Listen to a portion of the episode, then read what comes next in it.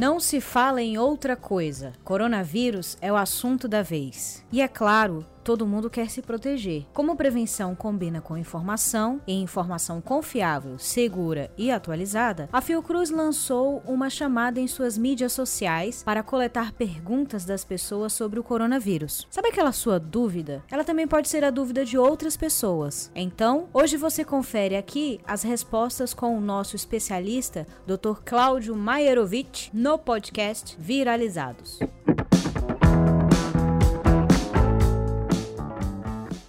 Tempo o vírus fica viável no ambiente? Ele aparentemente é um vírus que resiste bem no meio ambiente, embora as condições possam variar, se está frio, se está quente, se a superfície é muito lisa, se é uma superfície mais porosa. Então, a depender dessas condições, isso pode variar de meia hora a um pouco mais, até vários dias em que ele permanece lá e encontrando uma condição de se reproduzir, de se instalar em células humanas ele pode voltar a causar doença. Quais são os sintomas que o novo coronavírus pode causar? Os sintomas mais frequentes que têm sido relatados, é, tanto dos países onde a doença já está numa forma amplamente epidêmica, como no próprio Brasil, são sintomas semelhantes aos de uma gripe. Pode variar também de sintomas muito leves, como coriza, espirros, uma leve dor de garganta, até sintomas mais graves, com uma pneumonia causada pelo coronavírus é,